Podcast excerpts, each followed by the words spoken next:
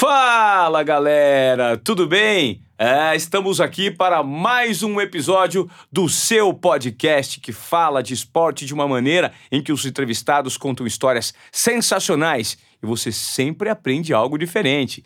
E hoje eu tenho a enorme satisfação de ter aqui no estúdio um dos maiores nadadores da história desse país. Ele é prata olímpica em Londres 2012 e também o maior medalhista da história dos Jogos Pan-Americanos. Você está pensando que é pouca coisa?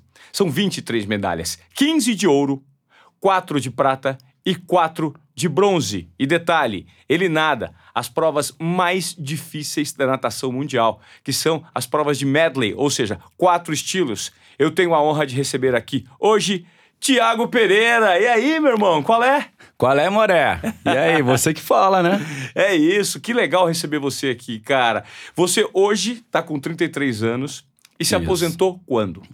Eu parei, aposentar eu falo que é uma palavra muito pesada da gente falar. E, e, é engraçado que na época que eu parei de competir, foi bem naquele momento que o Brasil tava numa discussão sobre aposentadoria, né? Aí, como é que eu falo que eu tô me aposentando com 31 anos, o pessoal querendo aumentar, mas a gente parou de competir, né? Eu acho que foi uma carreira brilhante, foram momentos inesquecíveis, é, 20 anos de muito aprendizado. É, eu falo que a gente tem que aprender desde cedo no esporte, né? A tomar decisões e arcar com aquelas decisões. Então, esse também é uma das coisas que o esporte me ensinou e e me guiou aí para estar tá hoje aqui sentado nesse super bate-papo com você. Você está passando por um momento, Tiago, de transição, nós conversamos previamente, né? Não é fácil para os atletas hoje em dia. Veja, você se dedica 100%, mais do que 100%, se isso é possível, para uma carreira, concentração, treinos, competições, uma entrega absoluta para um esporte e depois aquilo acabou. É, aquilo se transforma, o seu corpo não aguenta mais, a idade chega, a disposição já não é mais a mesma e você precisa se propor a dar uma guinada na tua carreira. Você tem vivido isso nesse exato momento, né? Com certeza, uma transição de carreira nunca é fácil e lógico a gente tem aí como atleta, mas tem acho que hoje várias pessoas estão vivendo isso, né? Algumas mudando, acho que o mundo também tá, tá muito inovador. Né? A rede social, mídia social. Se a gente parar para pensar aí na época onde eu comecei a nadar, é, olha o quanto já não mudaram as profissões, a, olha o quanto o mundo já não girou. Então, a minha transição de carreira também está bem diferente, porque foram, foram 20 anos de esporte só respirando aquilo, e agora a gente entra para um mundo onde o mundo está totalmente diferenciado. E, mas eu acho que o grande aprendizado que eu estou tendo é, e o que eu sempre falo, o Kepler sempre fala isso: se você não sabe, gruda em quem sabe, para você aprender. Eu acho que isso o esporte ensina muita gente, né? Eu não tenho vergonha de falar não sei. Ah, não, sei fazer isso, como é que faz? Eu acho que isso também tem muita gente hoje em dia que fica aquela, não sei, mas eu fico quieto. Não, eu sou curioso, eu pergunto, e aí? Fico lá cutucando, perturbando, até as pessoas que eu acredito muito, assim, quanto mais a gente souber de coisas, quanto mais assuntos a gente souber para o mundo de hoje, melhor para qualquer coisa que a gente vai fazer, né? Que a gente está vivendo num mundo aí que tá todo mundo no 220. É, e numa constante transformação. E eu acho, Thiago, que você traz uma, uma carreira, né? Com um currículo muito rico em entendimento, em expertise. Veja, alguém que conseguiu trilhar o caminho que você trilhou deve ter muita coisa de valor acumulado, muito conteúdo que deve ser transferido para as pessoas que precisam absorver esse conteúdo. Poxa, você teve o privilégio, é, eu não sei se é felicidade ou azar, de nadar contra o maior nadador, considerado o maior nadador de todos os tempos, que é o Michael Phelps.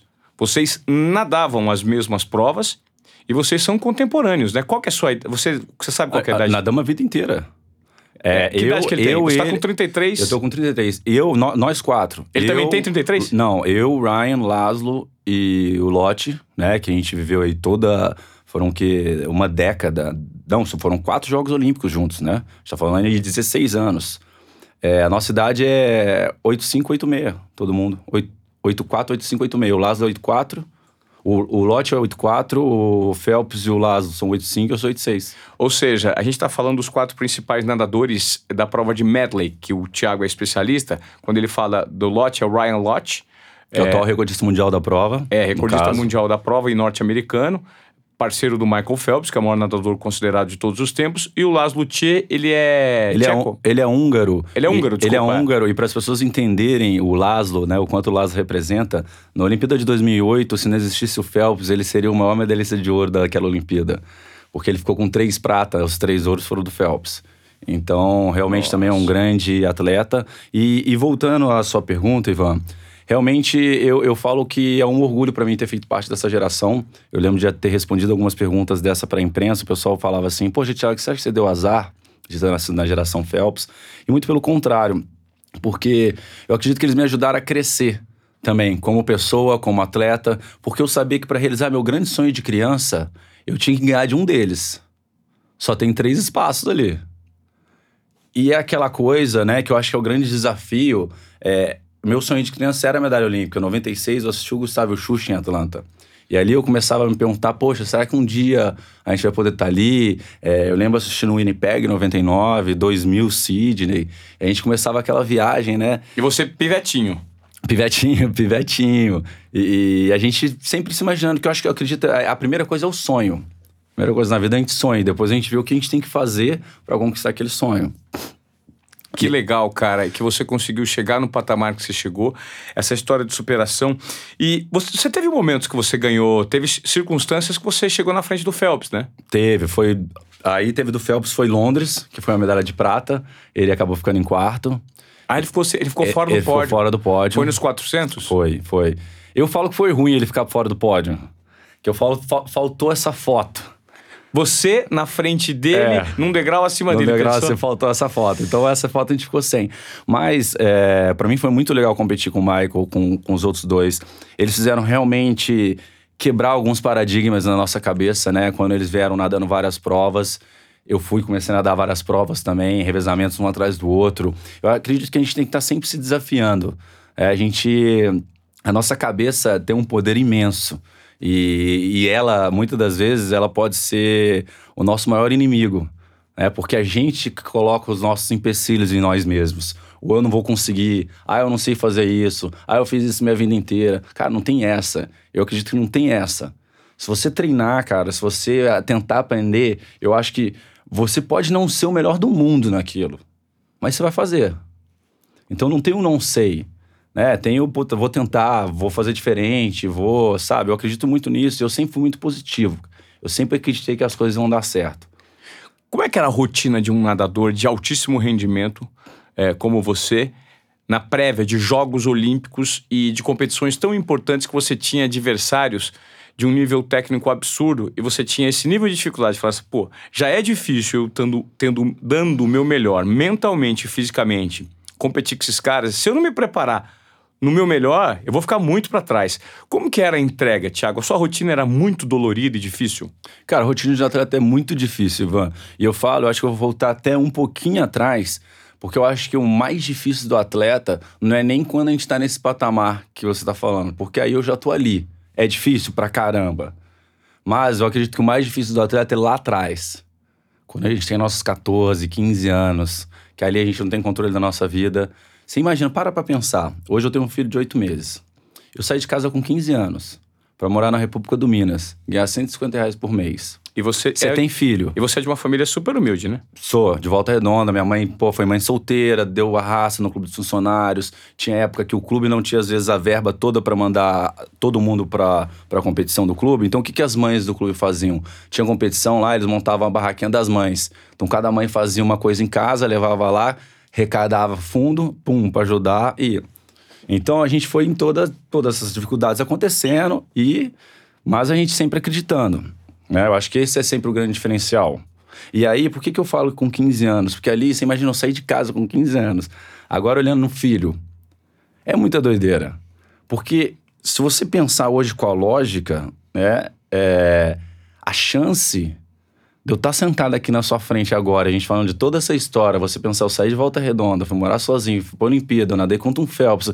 A chance disso dar certo É uma é e um... 0,00000, cara, muito zero e um lá na frente.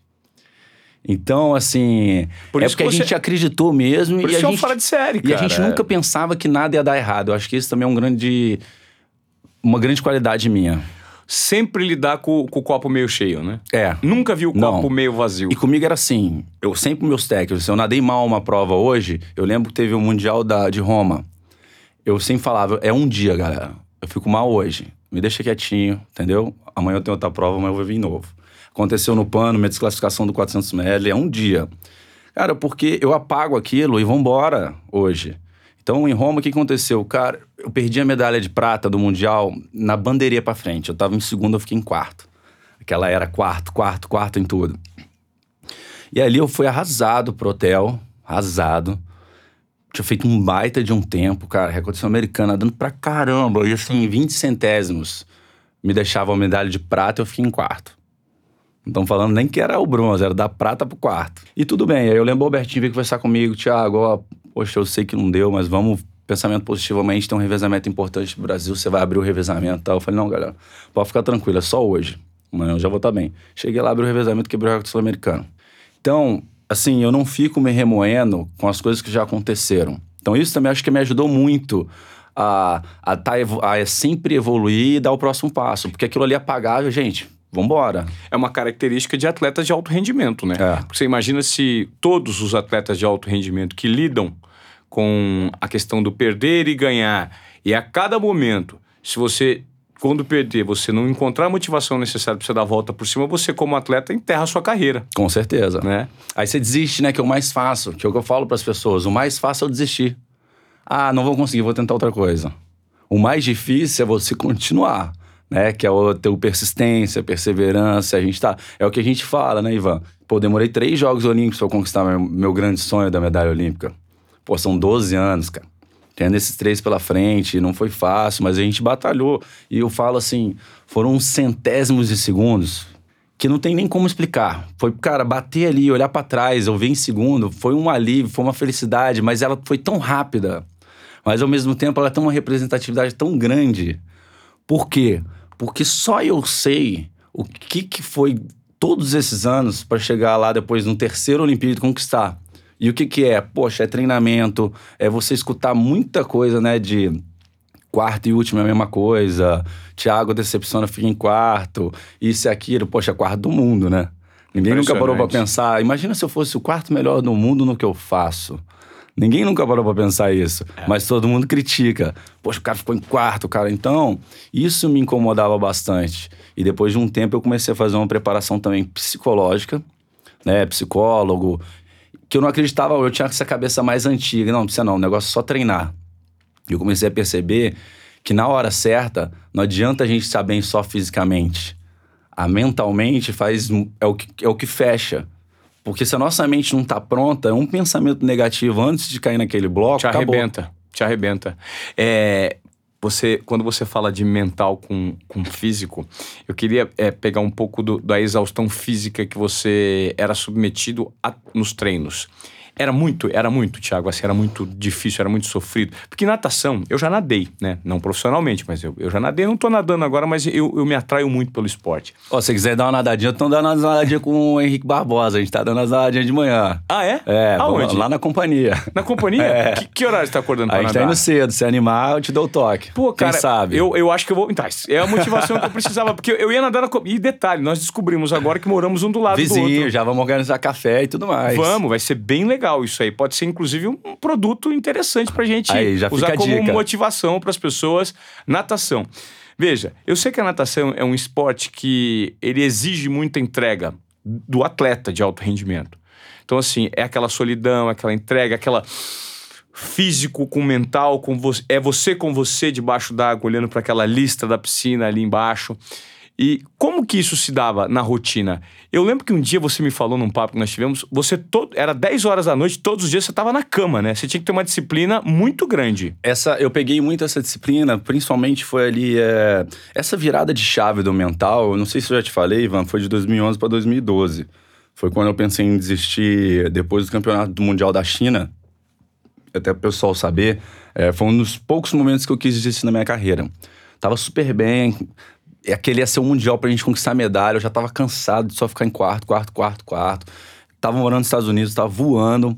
E é ali que eu comecei a perceber que quando eu entrei, eu tava tão com aquela coisa do quarto na minha cabeça.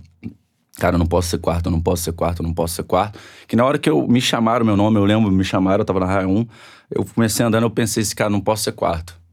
Eu até brinco na minha palestra, eu fui sétimo. Né? Que aí a gente começa a perceber o poder do pensamento. E, e, a partir dali eu comecei, eu virei a chave, né? Foi a minha conversa com o Maglioca, e a partir dali a gente, poxa, vamos abraçar, vamos montar esse sistema, é, psicólogo, nutricionista. Falou, cara, eu vou te ajudar, mas você vai fazer tudo que eu falar. Falei, beleza, vamos. É, eu lembro até hoje, ele perguntou, o que, que você quer? Eu falei, quero uma medalha olímpica. E para mim não precisava nem cor. Tá. Falo, meu sonho era uma medalha olímpica, não me Perfeito. interessa, sabe? Eu acho que. E o que eu falo, né, que a coisa da Olimpíada que as pessoas não entendem muitas das vezes é, é diferente de uma Copa do Mundo. Porque uns Jogos Olímpicos, você tem muitas vontades envolvidas. Você tem o cara que, imagina no mundo inteiro, todos os países, todas as condições, para muitas pessoas ir para isso já é uma baita de uma vitória o simples fato de participar, ter a oportunidade de estar entre os maiores atletas da humanidade, competindo durante um curto espaço de tempo a cada quatro anos. Já é, um, já é assim, uma grande vitória. Concordo. E, e, e aí você tem em cada. E é legal que eu comecei a perceber isso depois de quatro Jogos Olímpicos participando e, cada pessoa tem o seu sonho. E, e, foi legal perceber, porque assim, eu tive a oportunidade de treinar fora. Então, treinei com outros atletas de outros países, de, de, várias nacionalidades. Então, você ia vendo que cada um tinha o seu objetivo. Você tinha o cara que queria ganhar, você tinha o cara que queria bater um recorde mundial, o cara da prata, o cara da final A, o cara da semifinal, o cara que só queria ir, o cara da Síria, o cara daqui. Então, você via que iam todos e todos voltavam com seus sonhos realizados. Sim. Independente da medalha. Claro. O cara que queria medalha, ele voltou com sonho, mas o outro também. Então, isso é os Jogos Olímpicos. E isso, o juramento dos Jogos Olímpicos fala isso. Que é a grande diferença, né? Da, não é uma Copa do Mundo só, não só interessa quem ganha. É, acho que a Olimpíada é muito maior do que isso. E eu tive o prazer é, de, depois que eu parei de nadar, por um convite, né, da, do Instituto lá, lá de Olímpia, do, do Comitê Olímpico Internacional, de lá conhecer a história de como tudo começou, é, como é que a chama é acesa. É, é o mesmo processo há anos, então a gente foi lá, viu. É, sabe, conhecer também é um pouco do que foi, né? A gente só competiu, mas como é que começou? Qual foi a história? Qual foi, sabe? Então isso daí foi muito legal para mim como aprendizado. Então é muito interessante, né? A gente saber é, um pouco do por trás dos jogos. É, é muito, é muito interessante quando você olha para trás e vê que você tem uma carreira vitoriosa, cara. Principalmente sendo atleta num país como o Brasil, de tão poucos estímulos. Você chegou a treinar um tempo fora e a, a infraestrutura, ela fora do Brasil, ela é infinitamente maior, né? Ela foi predominante para que você conquistasse a sua medalha? Eu acho que não, porque assim, é, 2011 ali eu já tive uma. Eu, fiz aqui, eu ganhei minha medalha aqui no Brasil, treinando junto com o Albertinho, com toda a estrutura aqui. Mas claro, isso eu não posso mentir. A gente tinha uma baita de uma estrutura montada aqui em São Paulo. Estrutura que em poucos lugares no mundo tinha o que a gente tinha. Que foi aquela época que tava no grupo, tava eu, o César, o Henrique, era aquele grupo de nós sete. Sim, então vocês estavam no Pinheiros, né? Não, eu tava no Corinthians, só que a gente tinha o grupo do Pro 16. Tinham várias ah, pessoas de vários clubes. Sei, sei, Era um sei. grupo onde a gente treinava. Então, realmente, aquilo ali é, foi uma coisa que nem fora eu tive. Né? Mas foi montado, aquilo foi único. Só existiu aquilo no Brasil. E foi por quanto tempo? Ah, eles já estavam um ano antes, a gente fez até os jogos, até 2013 ali a gente continuou e depois começou a ficar complicado, porque aí apoio, aí tem os custos, não é barato você montar uma estrutura dessa, né? Então a gente acabou não conseguindo se manter. Mas eu acho que foi um aprendizado muito grande, porque ali a gente começou a perceber o que, que é preciso. Porque a gente colocou tudo ali, ali foi como se fosse um, um piloto. Ali a gente viu, acho que não só a gente, mas todo o meio da natação, o quanto era importante você ter é, pessoas específicas para áreas específicas. Pô, a gente tinha sete profissionais para sete atletas. Nossa. A gente tinha um treinador, um assistente, um preparador físico, um fisioterapeuta, um médico, o PC que fazia a parte biomecânica e eu tinha psicóloga. Então, Todos passavam com a psicóloga? A maioria passava com ela, que era a Carninha. Então, assim, é, a gente ia fazendo isso tudo. E esse trabalho psicológico, como que ele é feito? Ele é diário, ele é semanal? Uma vez por semana. E aí a gente vai, acho que vai botando, vai que a gente vai quebrando, talvez empecilhos até dentro do treino. Então tinha época que eu, dentro do treino, eu me imaginava com os dois do meu lado, num final de série. Eu já morto. Então, tipo, cara, visualiza naquele momento, imagina, tipo, tá os dois do seu lado e, e vai se matando. Sim. E eu nunca gostei de perder, né? Então, nos treinos, as minhas maiores brigas com os treinadores era assim: começava, pegava um maluco que nem eu, com um outro maluco também que gostava de treinar forte. Aí a gente ia num ritmo. A gente terminava numa série forte pra caramba. Só que aquela série não era pra ter sido feita naquela intensidade. Sim. Sempre dava umas dessas. Eu falava, ah, não aguentei, tava sentindo bem. Então, tem Então, ou seja, no treino você tava fazendo uma própria competição, né? Você, ah, a gente Mental. não aguenta, cara, porque aí É. um vai, aí o outro vai, vai puxando, aí vai puxando. Aí você não quer perder quando vê tá os dois no limite. Porque como que você percebeu que você tinha talento e, e uma predisposição já, até mesmo física, eu não sei, se acha que isso faz sentido para você nadar o medley, que é uma das provas mais complexas da natação? Porque o medley são quatro estilos. É. Quando você descobriu que você, de repente, não era um fundista, é, acaba sendo meio fundo, né, o medley. É, não sei se... Não, não é meio É que, fundo, né? na verdade, foi engraçado na minha carreira que as coisas foram acontecendo a cada estilo, né? Eu comecei nadando 50 sem livre. Prova de velocidade, explosão. 50 sem livre. E aí eu nadava super bem 50 sem livre, quando petins 1, petins 2, tinha tempos bons. E aí depois eu comecei a nadar borboleta. Borboleta começou a ficar bom. Então, sem borboleta começou a ser minha prova principal. Que bor- e borboleta, pra quem não sabe, ele, ele exige É. fisicamente mais que os outros nados, né, Thiago? É, É. o que mais exige, É né? o que mais exige. E aí começou a ser minha principal prova, porque foi engraçado, porque eu ia bem em 50 sem livre, parece que eu dei uma caída nos 50 sem livre e o borboleta começou a ficar bom. Então, né, vamos indo levando aqui, mas vamos levar também lá. E aí depois a gente foi pro peito. Aí comecei a nadar 200 peito. Cara, começou a ir bem pra caramba, começou a ir bem pra caramba, foi... Aí, cara, chega uma hora que vamos botar um 200 medley, né, pra ver de qual é. É, porque você acaba sendo indo bem em todos os sentidos. Por exemplo, a título de curiosidade, o César Cielo, todos os nadadores nadam todos os estilos, né? Aham. Agora, não nadam tão bem, né, todos os estilos. O Cezão, por exemplo, ele é especialista, é ele é um velocista. É. Assim, aí, ao, ao borboleta e o, o peito dele, por exemplo, não, não, não serve, não é bom. Não. O borboleta e o crowd Cezão vai muito bem, muito bem. Costas vai razoável ali, mas o peito não vai. Tecnicamente, é vai ficar abaixo do nível mundial. Mas se você vê, cara, é, pega nadadores de crawl, dificilmente eles nadam peito. E se você pegar nadadores especialistas em peito, dificilmente eles fazem outro estilo. Eles são peitistas. Eles não fazem mais nada. assim, Felipe França, estilo. por exemplo. Só peito. Joãozinho, João Luiz, Felipe Lima. Eles Sim. são peito. Se você colo- Não, assim, eles nadam crawl, galera, pro pessoal entender. Eles nadam borboleta, eles nadam costa, mas competitivamente, se for nadar um 100 livre num brasileiro, um 100 borboleta, então eles são bem específicos. Se você pegar até mundo, né? A gente usou exemplos do Brasil, mas se você pegar até mundo, tem outros nadadores. Adam Pi, nada peito. Se você botar ele no crawl, não vai. Você pega um, um japonês lá, o- aquele. O, o Dayan Seto, O Kitajima, por exemplo. Tajima. Que era peito. Era só peito. O Kitajima eu tive a oportunidade de treinei 4, 5 anos com ele lá em Los Angeles. Ele é mais técnico. O, o nado peito, ele é muito mais técnico que os outros, né, Thiago? É, é, muito mais técnico. Você A tem, pernada tem que ser tem sincronizada. que ser sincronizado, você não pode desesperar. Esse era o meu grande problema na prova do sem peito. Era engraçado, porque assim, eu, eu tenho um super tempo no 200 peito, né? Na época era, poxa, 2 minutos e 10. É, só que assim, o meu tempo de 100 era praticamente o que eu passava no 200. Era um pouquinho mais baixo, mas é porque no 100 o que aconteceu? Eu acabava desesperando, que aí vem um pouco daquela lógica do peito, com perna e braço. E aí você começa a patinar. O meu nado sempre foi uma coisa mais para 200.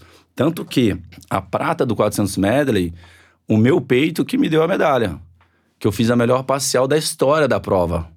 Dos 200... do- Dos 400 medley. que Você Foi a fez melhor 100 me- parcial da história daquele sem peito de todos os 400 medley do mundo. Que sensacional. Então O ali que, te- que- o sempre te- o que sempre te garantiu foi o peito, né, cara? O Foi. peito, seu peito é diferenciado, né? o crawl caía bastante.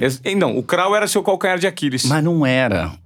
não era? Isso as pessoas não entenderam, isso eu também não entendi, isso eu fui entender mais agora no final. É. O que acontecia? Se você pega a minha prova de crawl sozinha, ela é muito boa. Eu era recordista sul-americano do 200 livre. Então eu tinha tempos bons. Sim. Eu já tinha ganhado o brasileiro de 400 livre, Caramba. troféu Brasil. Caramba. Só qual que era o problema? Que aí a gente começou a perceber e foi o grande diferencial para Londres. Eu começava muito forte. Então não era que meu crawl era ruim. Quando eu chegava no crawl, eu tava morto. Sim. É porque, só pro pessoal lembrar da É. ordem do medley, é borboleta, Costas, Costas, peito e crawl. E crawl. E É. tem que ser o crawl, não o livre. Tem que ser o crawl mesmo. É, Qual que é a diferença do Porque assim, porque no 50 livre, né, que tem gente que às vezes embola. 50 livre você pode nadar qualquer estilo. 100 livre você pode qualquer estilo. O pessoal vai crawl porque é o mais rápido. Só que dentro da prova do medley você tem que respeitar os estilos. Mas não tem ninguém que no livre. Olha que loucura, cara. Eu nunca parei pra pensar. Mas Quando a você gente fala pode. 50 livre, você pode cair no, no- no- na Posso. piscina e nadar peito. Pode, posso de borboleta. Já teve gente que já fez isso. Precisa... Vamos, vamos supor que a gente faz uma competição onde eu sou especialista no peito. É, eu quero competir mais vezes. É, eu posso nadar 50 sem peito, eu nado 50 sem livre, eu nado peito nos outros dois também. Que louco. E, isso, isso Pensando é em pouco- treinamento, tá, né? isso, Tipo, isso é pouco comum por, por conta dos estilos de nado serem mais lentos uns que os outros, né? O pessoal usa mais em competições preparatórias. Às vezes quer mais uma oportunidade pra tentar de novo, aí, entendeu? Pega um 50 livre, cola, bota, bota um peito, bota um borboleta, bota. Entendi. Então acaba sendo mais uma oportunidade mesmo visando treinamento e preparação.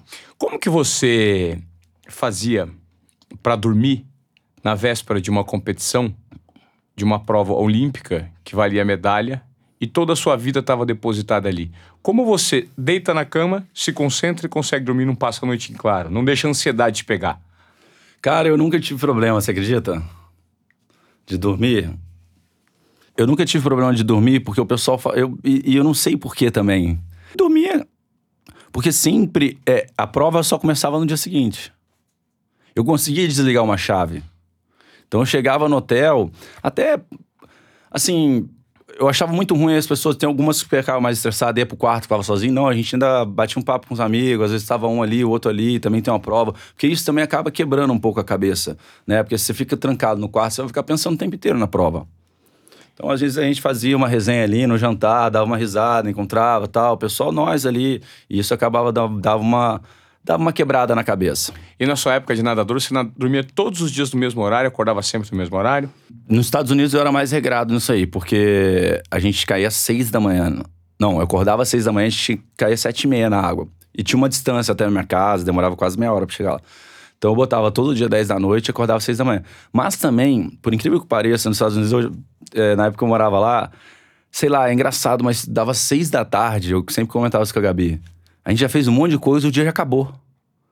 Já, já percebeu isso às vezes? E aí você tem, o corpo já vai pedindo pra desligar. São seis da tarde, você já acabou, resolveu tudo. Então, assim, ele já vai, você já vai entrando ali, você já janta mais sete e pouca. Pô, aqui a gente janta oito e meia, nove, né? E por aí vai.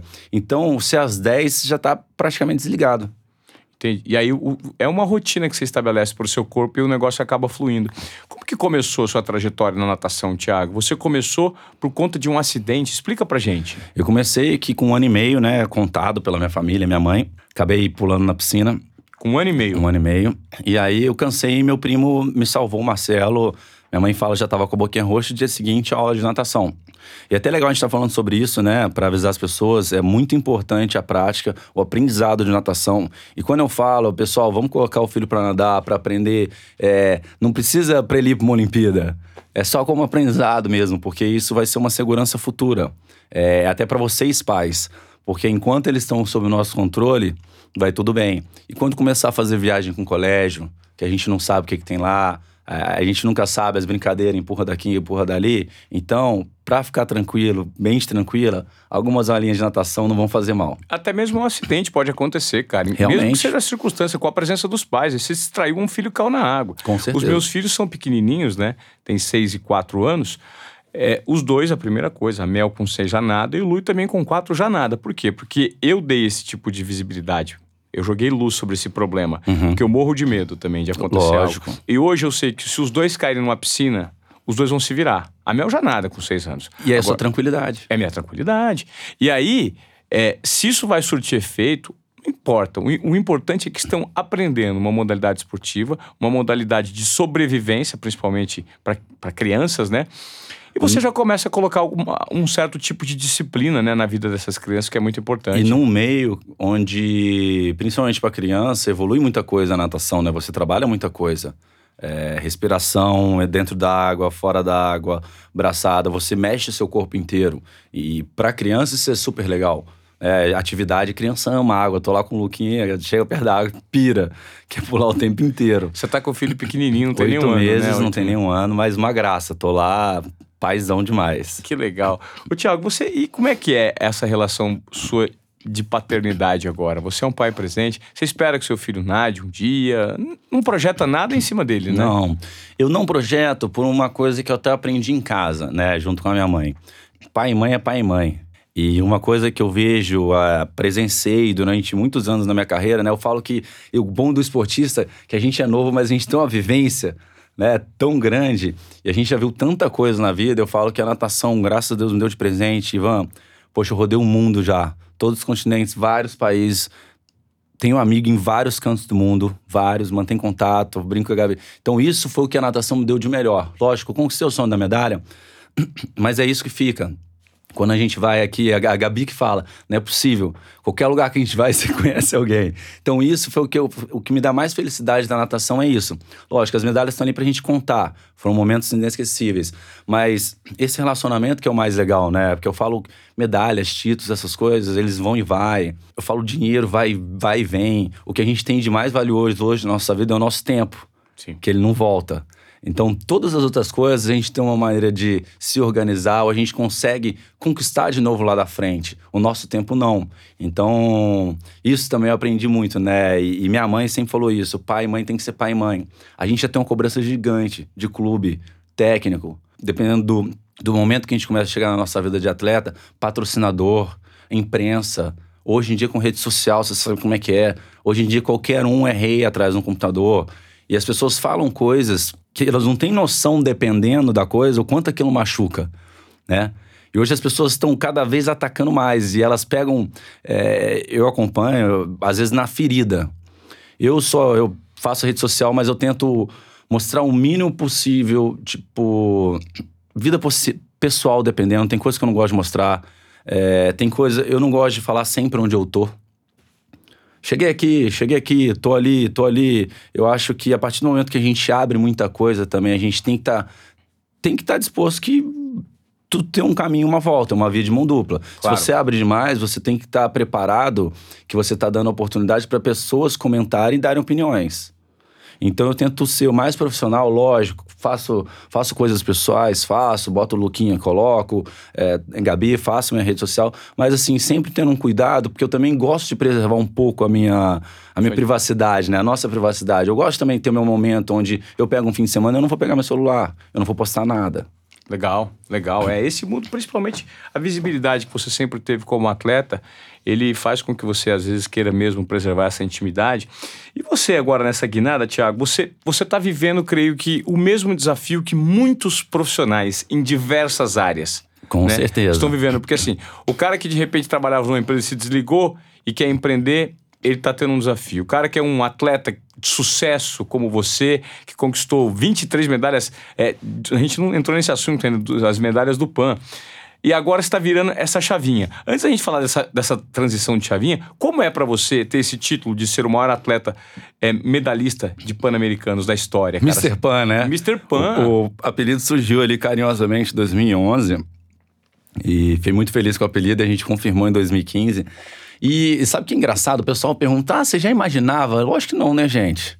Você acha que você vai lá no seu primeiro Pan-Americano, eu tinha 17 anos, ganhou uma medalha de prata ou de bronze. Você acha passar na minha cabeça, nossa, daqui a três Pan-Americanos vê você uma medalhista da história disso aqui? Claro que não. As coisas vão sendo construídas, né? Acho que foi degrau a degrau. A gente passou de 2003 ali, foi super especial. Veio a Olimpíada 2004 em Atenas.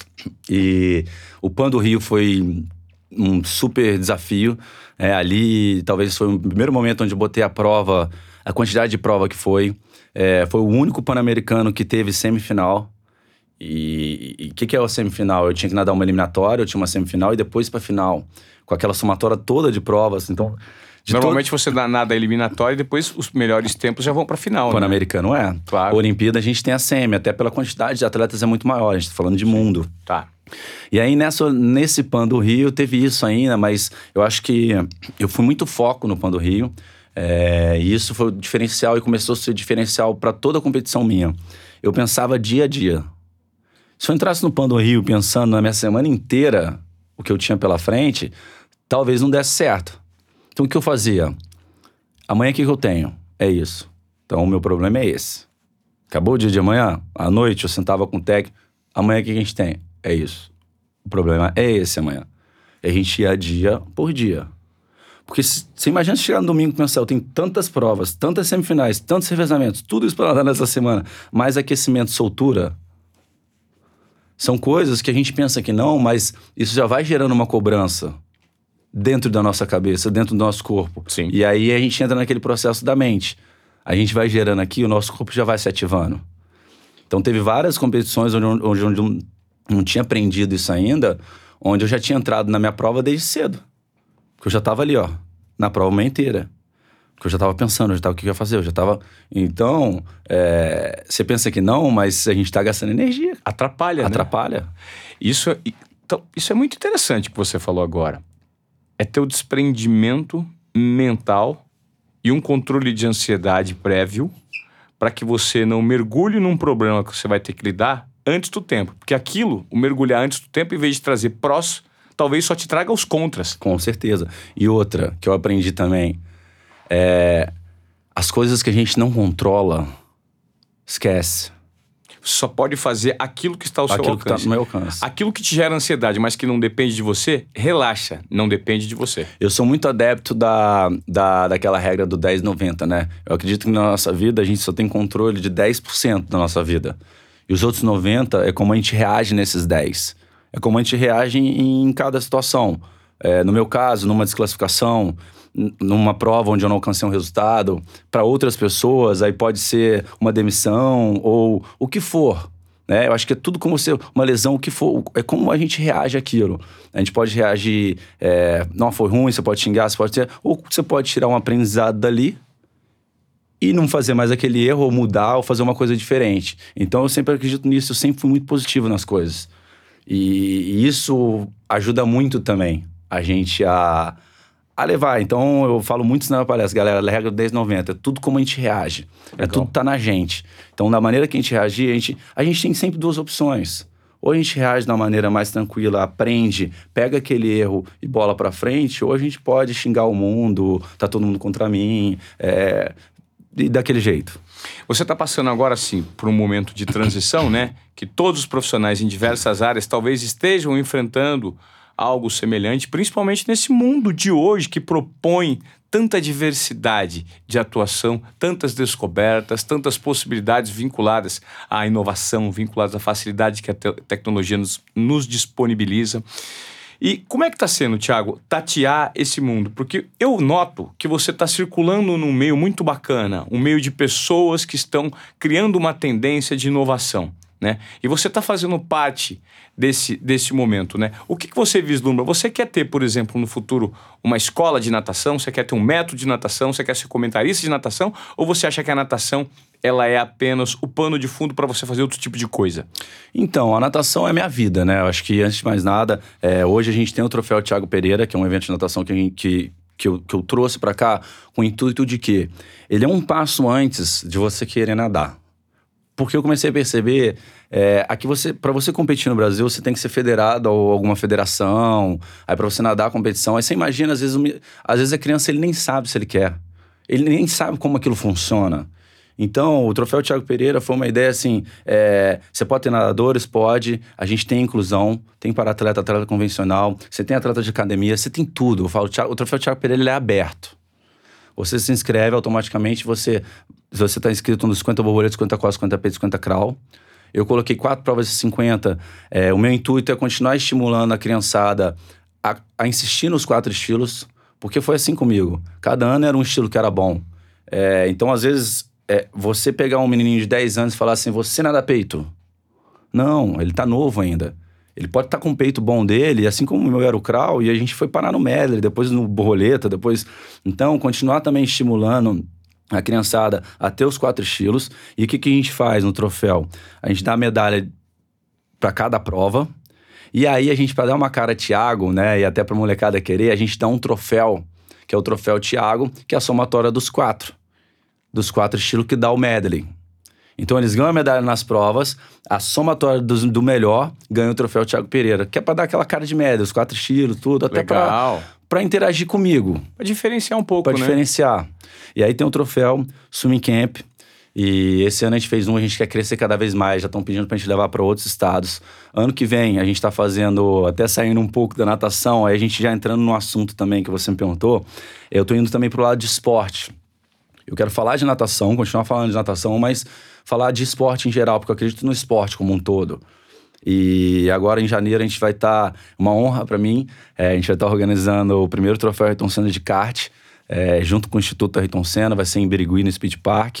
É, inclusive, ano que vem vai ter um Mundial de Kart também, que o Dória trouxe para São Paulo, junto com, junto com o Felipe Massa. E tenho certeza aí, está sendo um grande desafio para mim. E aí a gente já começa a falar dessa coisa dos esportes. É, tô lá com o pessoal da Nescau, com o embaixador da Liga Nescau, que é um baita de um programa legal pra caramba que a Esporte faz, de estimular o esporte nas comunidades. Eles fazem o Deixa Jogar. É, é muita gente bacana. Eu fui lá no Centro Paralímpico, tinham mais de 6 mil crianças competindo todos os esportes. Então eu faço parte disso com eles também. É, então, assim, a minha ideia é a gente motivar o esporte. Porque eu acredito muito no poder do esporte, que realmente o esporte tem o poder de mudar o mundo. Eu acredito que o Brasil a gente está precisando disso. Eu acredito que hoje as crianças no nosso país, é, você pergunta para elas o que elas querem, e eu acho muito vazio, porque todo mundo aqui no Brasil, menino só quer ser jogador tipo, de futebol, mulher quer ser modelo, e é vazio demais. Tem um mundo inteiro pela frente, gente. Você tem esportes olímpicos, você tem várias coisas. Poxa, eu que morei fora, eu vi o tanto de coisa que tem. E eu acho que a gente está precisando disso. As pessoas têm que entender que o valor do esporte não é só para ir para uns Jogos Olímpicos. É o que fica para a sociedade.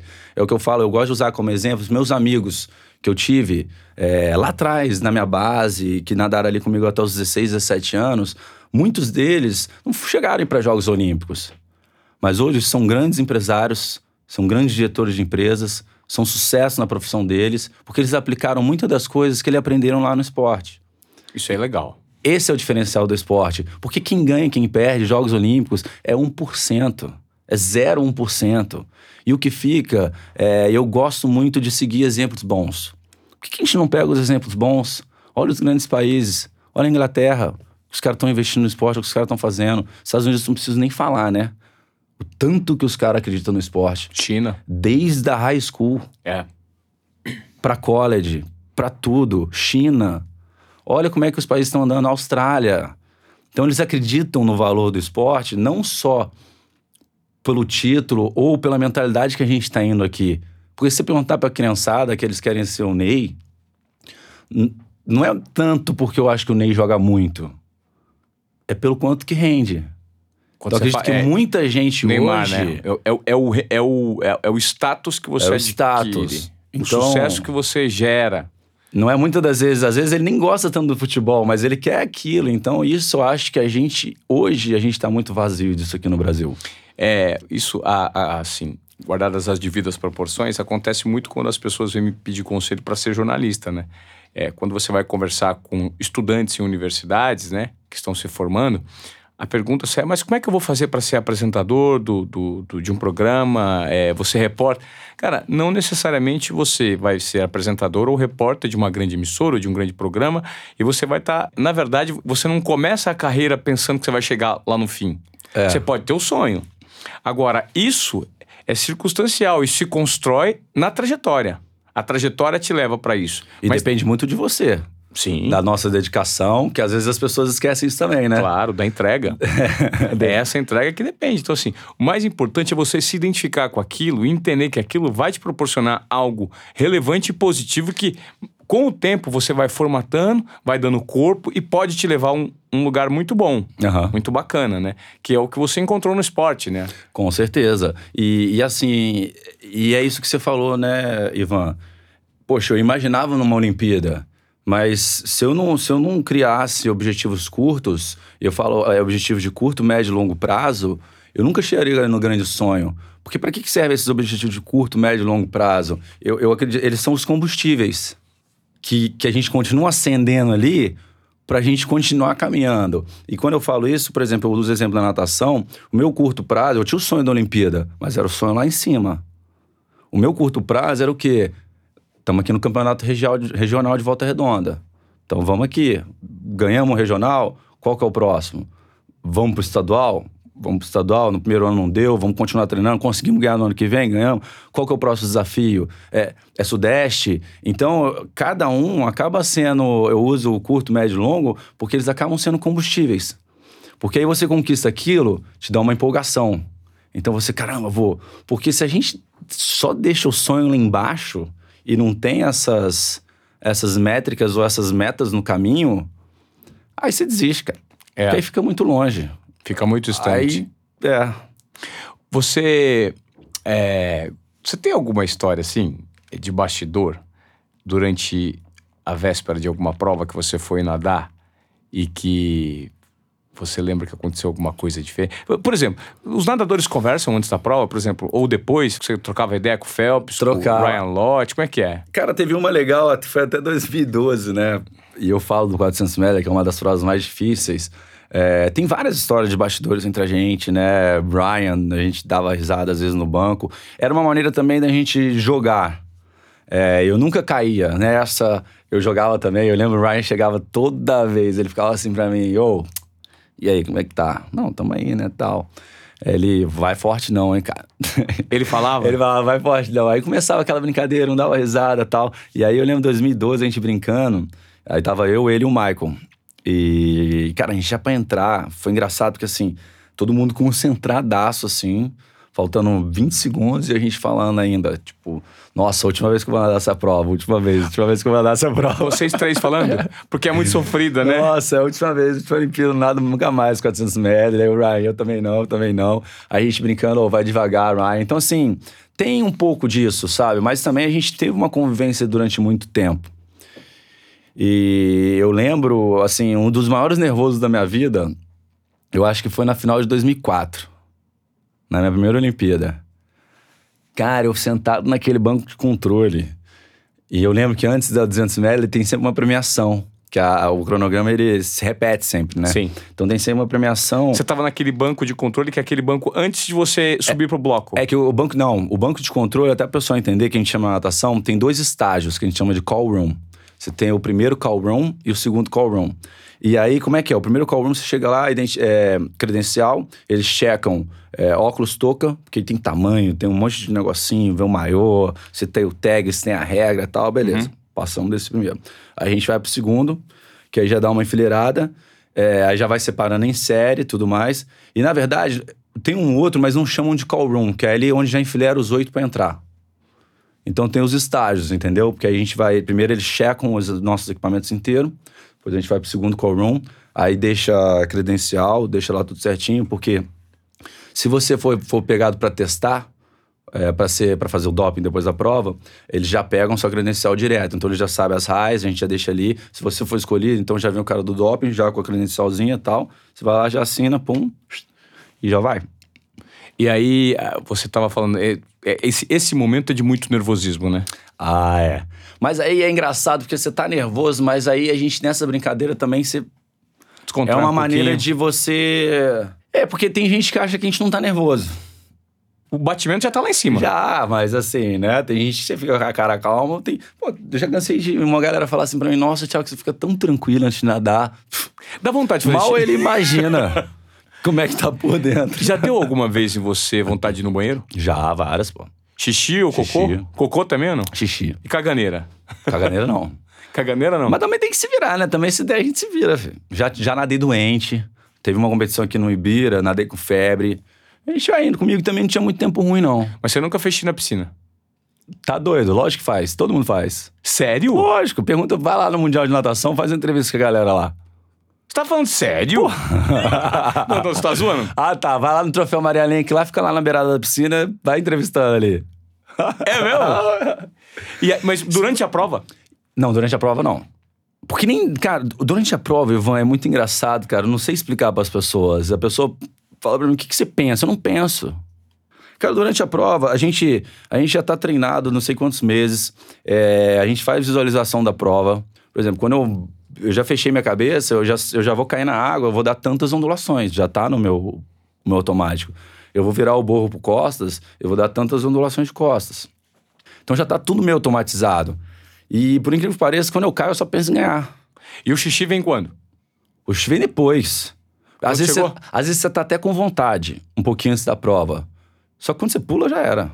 Mas daí quando. aí- e o xixi vem depois da prova? Aí vem depois. Na água. É. Aí, aí eu tinha uma tática. Porque o que, que eu fazia? Muitas das vezes eu tinha que fazer o doping. Aí eu já segurava, filho. Entendi. Aí eu já segurava, aí o cara já tava ali, eu já assinava e falava, vambora que eu já tô pronto. Entendi. Já ia direto, já fazia, acabou. E isso é comum, todos os nadadores fazem. Ah, mas tem gente que demora. Eu sempre fui rápido. Não eu digo na água. Na água, ah, aquecimento, cara. Você... Imagina você treina duas horas. Você acha que vai ficar levantando pra fazer xixi? Ah. Você acha?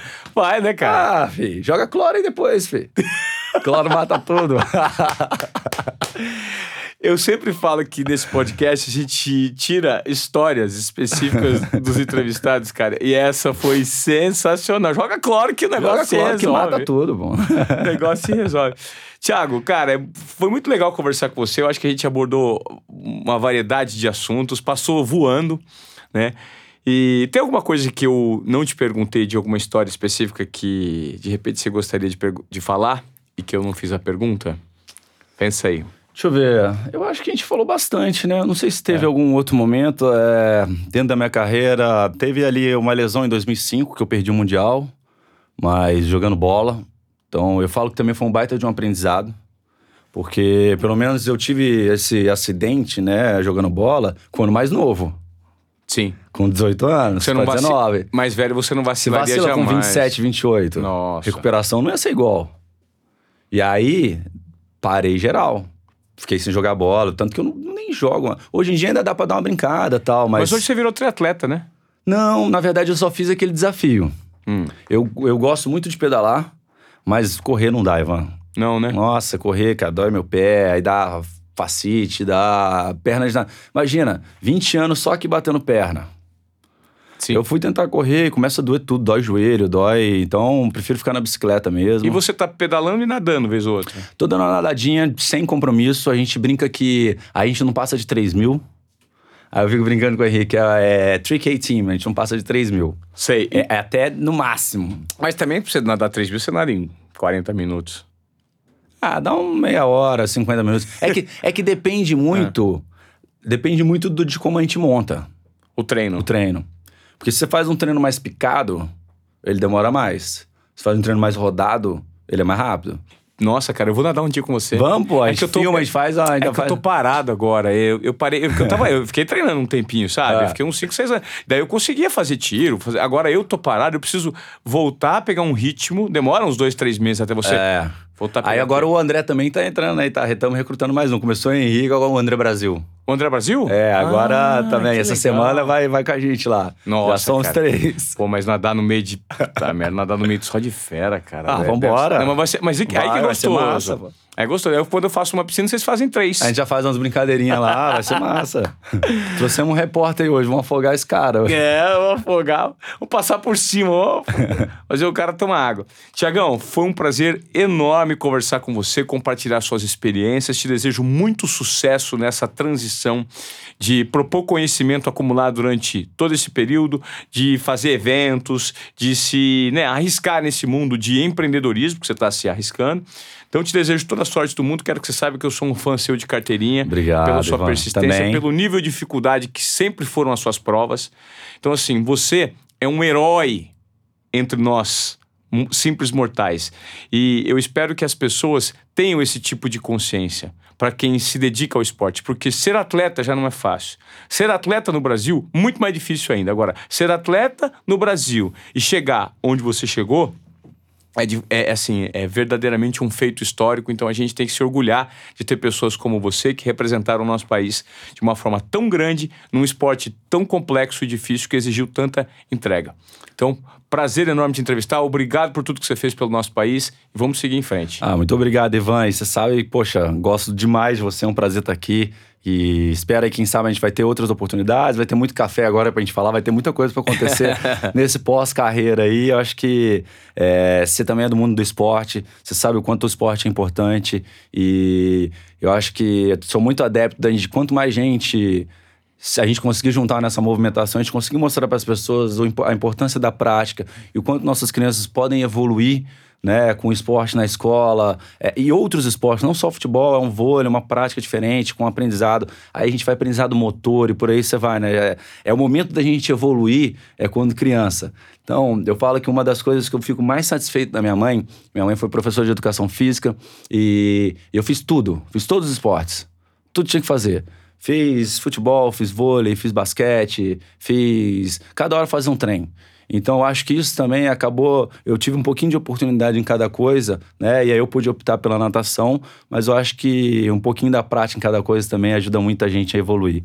Então, vamos juntar aí, pegar toda essa galera. Tem muita gente, um movimento por trás aí do esporte, desde que passou o Rio 2016 né, nós lá, o Thiago Camilo do, do judô, é, a Yane, estamos lá no COB, a gente conseguiu agora uma, uma grande vitória com o Paulo Vanderlei, né? A gente conseguiu a troca do estatuto do COB, estamos conseguindo aí a troca da, na confederação, é, porque eu acredito que isso vai fazer evoluir daqui a alguns anos, né? São os estatutos que realmente é, mexem na casa inteira. Porque eu acredito que o Brasil vai voltar. A gente está passando um momento de crise, a gente já está voltando. E se a gente deixar todos esses estatutos organizados quando a gente voltar ao Brasil novamente, né, quando a gente engatar essa, essa curva lá para cima, essas confederações, o COB já está tudo organizado, aí é entrar o dinheiro ser bem aplicado, seguir o estatuto que está ali com transparência, né, com, com organização, e aí eu acho que vai vir um novo período aí para o nosso esporte, se Deus quiser. Legal, Tiagão. Obrigado pela sua presença, foi um grande prazer. Valeu. Valeu, Ivan, tamo junto. Valeu, galera.